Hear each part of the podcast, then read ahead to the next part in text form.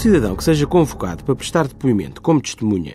num dos grandes tribunais do nosso país, por exemplo nas varas criminais em Lisboa, no campus de justiça,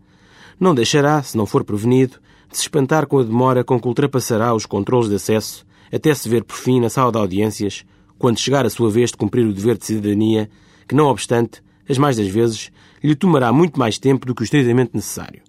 Salvo as situações rigorosamente excepcionais, uma tal demora não corresponde, bem vistas as coisas, a qualquer falha imputável individualmente a este ou àquele, ao juiz ou ao procurador da República, ao agente policial que procede à revista na entrada do edifício, ou ao funcionário judicial que faz a chamada e encaminha os diversos intervenientes na audiência aos seus respectivos lugares.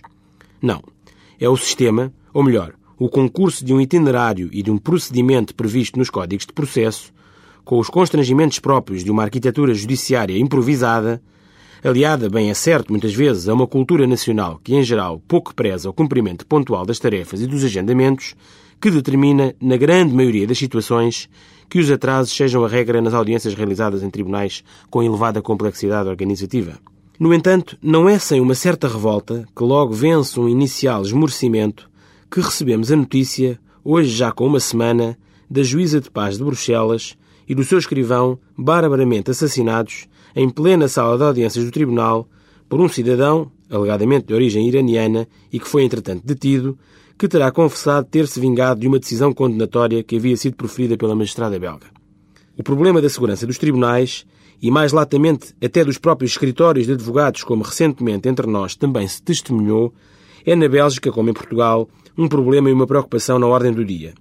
E não são, ou não deviam ser, acontecimentos infaustos como este que deveriam tornar explícito essa mesma preocupação.